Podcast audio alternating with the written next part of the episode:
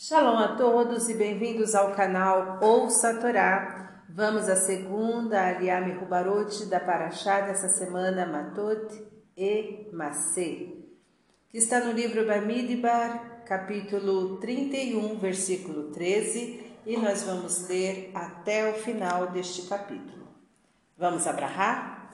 Baruch Adonai Eloheinu melech haolam, asher barabanu mikol hamim, Venatan lanu et torato, Baruch atah Adonai noten hatorá. Amém. Bendito sejas tu, eterno nosso Deus, Rei do Universo, que nos escolheste dentre todos os povos e nos deste a tua Torá. Bendito sejas tu, eterno, que outorgas a Torá. Amém. E saíram Moisés e Elazar, o sacerdote, e todos os príncipes da congregação ao seu encontro fora do acampamento e indignou-se Moisés contra os chefes do exército, os capitães dos milhares e os capitães das centenas que vinham do serviço da guerra. E disse-lhes Moisés: Deixastes viver todas as mulheres? Eis que por causa delas os filhos de Israel, por conselho de Bila, prevaricaram contra o Eterno no caso de Peor. E houve mortandade na congregação do Eterno e agora matai todo varão entre as crianças e a toda mulher que conheceu o homem, matai. E todas as meninas entre as mulheres que não conheceram o homem, deixai com vida para vós. E vós acampai fora do acampamento por sete dias, todo aquele que matou uma pessoa e todo aquele que tocou um morto se purificará no terceiro dia e no sétimo dia. Vós e vossos cativos, e toda a roupa, e todo o objeto de couro, e toda a obra de pelo de cabra, e todo objeto de madeira, purificareis. E disse Elazar, o sacerdote, aos homens do exército que vinham da guerra: Este é o estatuto da lei que ordenou o Eterno Moisés. Por certo, o ouro, a prata, o cobre, o ferro, o estanho e o chumbo, toda coisa que suporta fogo, fareis passar pelo fogo e será purificada. Todavia, em águas de purificação se limpará, e toda coisa cujo uso não seja por meio do fogo passareis pelas águas. E lavareis vossas roupas no sétimo dia e vos purificareis, e depois vireis ao acampamento. E falou o Eterno a Moisés, dizendo: Recebe a contagem da presa que foi tomada, de homens e de animais, tu, Elazar o sacerdote, e os cabeças das casas dos pais da congregação, e repartirás a presa em duas partes iguais, entre os hábeis na peleja, que saíram com o exército, e entre toda a congregação, e separará tributo para o Eterno, dos homens de guerra que saíram com o exército, de cada quinhentas cabeças, uma, tanto dos homens como do gado, dos jumentos e do rebanho, da metade que lhes toca o tomarás, e o darás a Elazar o sacerdote como oferta ao Eterno. E da metade que toca dos filhos de Israel, tomarás um de cada cinquenta, tanto dos homens como do gado, dos jumentos e do rebanho, de todos os animais, e os darás aos levitas que têm a seu cargo a guarda do tabernáculo do Eterno. E fizeram Moisés e Elazar o sacerdote, como ordenou o Eterno Moisés. E esta foi a presa. Restante do despojo que tomou o povo do exército, rebanho 660, 675 mil, gado 72 mil, jumentos 61 mil, e de seres humanos, mulheres que não conheceram homem, todas 32 mil. E esta foi a metade, a parte que tocou aos que saíram com o exército, rebanho em número de trezentos e trinta e sete mil e quinhentas cabeças. E o tributo em rebanho para o Eterno foi seiscentos e setenta cinco, o número de cabeças de gado foi trinta e seis mil, e o seu tributo para o Eterno foi de setenta e dois jumentos trinta mil e quinhentos, e o seu tributo para o Eterno sessenta e um, e seres humanos dezesseis mil, e o seu tributo para o Eterno trinta e duas almas. E deu Moisés o tributo da oferta do Eterno a Elazar o sacerdote, como ordenou o Eterno a Moisés. E da metade que tocou aos filhos de Israel, que Moisés separara da dos homens do exército, a metade para a congregação foi rebanho 337.500, gado 36 mil, jumentos 30 30.500, seres humanos 16 mil.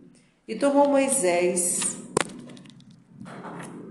desta metade que tocou aos filhos de Israel, um de cada cinquenta, tanto de homens como de animais, e os deu aos levitas, que guardavam o tabernáculo do Eterno, como ordenou o Eterno a Moisés.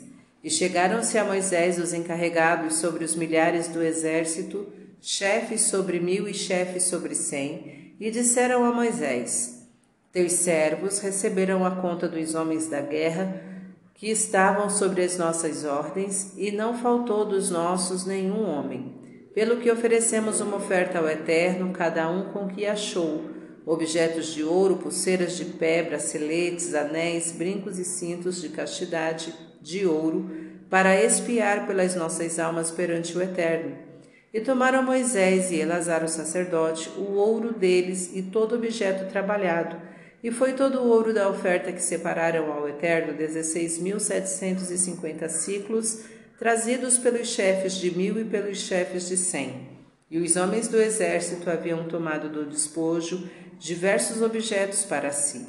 E tomou Moisés e Elazar o sacerdote o ouro dos chefes de mil e de cem, e trouxeram-no à tenda da reunião como memorial dos filhos de Israel diante do Eterno. Amém. Baruch Adonai Eloheinu melech haolam, asher natan lanu Torah temet v'chayo lanatah betorreinu, Baruch atah Adonai noten hatorá. Amém. Bendito sejas tu, eterno nosso Deus, Rei do universo, que nos deste a Torá da verdade e com ela a vida eterna plantaste em nós. Bendito sejas tu, eterno, que outorgas a Torá. Amém. Vamos então aos comentários, iniciando pelo versículo 14 do, versículo, do capítulo 31. E indignou-se Moisés. Moisés ficou irado pelo fato dos israelitas não terem matado as mulheres, pois foram elas que os corromperam, conforme o capítulo 25, de 1 a 9, atraindo-os para o pecado. De acordo com o Midrash, Moisés disse a Deus: Senhor do mundo, tu deverias fazer desaparecer o instinto do mal do mundo. E Deus respondeu: Acaso não fui eu que criei o instinto do mal? Eu fiz o bem e o mal. Eu misturo nele o homem, o anjo e o animal. Sem o anjo, que seria do animal? Sem o animal, que seria do anjo? Moabe nasceu da luxúria, porém Ruth nascerá de Moabe, e o rei Davi de Ruth, e de Davi o Messias. Quero que o mal exista para que o homem o domine e me renda culto, pois sentindo o homem vontade de ser perfeito, concedo-lhe o mérito da perfeição. Versículo 23. Fareis passar pelo fogo. Rashi explica que, conforme o uso de um utensílio para cozinhar, assim se dava sua purificação. Se era usado para cozinhar, nele um alimento devia ser escaldado em água fervente, agalá. Se era levado diretamente ao fogo para assar, devia ser purificado diretamente no fogo, libuna. Um utensílio metálico, como um vaso que normalmente era usado sem qualquer contato com fogo e, portanto, não havia absorvido nenhum elemento proibido, bastava sua imersão em água para purificá-lo. Mas utensílios de porcelana não. Se tiveram contato com elementos não kasher, não poderiam mais ser purificados ou cacherizados. Da mesma forma que a lei judaica define o que é proibido e permitido comer ela determina também qual tratamento que se deve dispensar aos utensílios de cozinha nos quais manuseamos os alimentos que ingerimos. Estas leis são aprendidas destes versículos e estão detalhadas no Código Judaico de Leis, Shurran Arur, Yore Dea, capítulo 121. Versículo 27. Em toda a congregação. Os que não iam à guerra também tinham o direito de compartilhar dos despojos. O patriarca Abraão foi o primeiro a dar o exemplo quando disse: salvo que os mancebos comeram e a parte dos homens que foram comigo, Aner, Skol e Mamri. Estes não lutaram, mas tomaram conta dos pertences dos guerreiros, conforme Irache. Eles tomarão suas partes. Isso está em Gênesis 14, 24.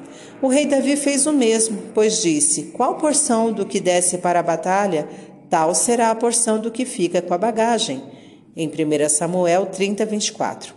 O exegeta Malbim escreve neste versículo a razão dizendo que a batalha não é ganha pela força dos soldados, mas pela ajuda e vontade de Deus, que faz isso considerando o mérito do povo inteiro e não somente dos que tomam parte na guerra. Sendo assim, é justo beneficiar a todos. Versículo 28: E separarás tributo para o eterno dos homens de guerra. Os homens que haviam participado da luta deveriam ofertar ao tabernáculo dois milésimos do espólio de guerra, enquanto o povo que não participara oferecia para os levitas dois por cento de sua parte. Para Dom Isaac Abravanel, os doze mil soldados que participaram da guerra representavam exatamente 2% de todo o contingente militar de Israel, de 600 mil homens.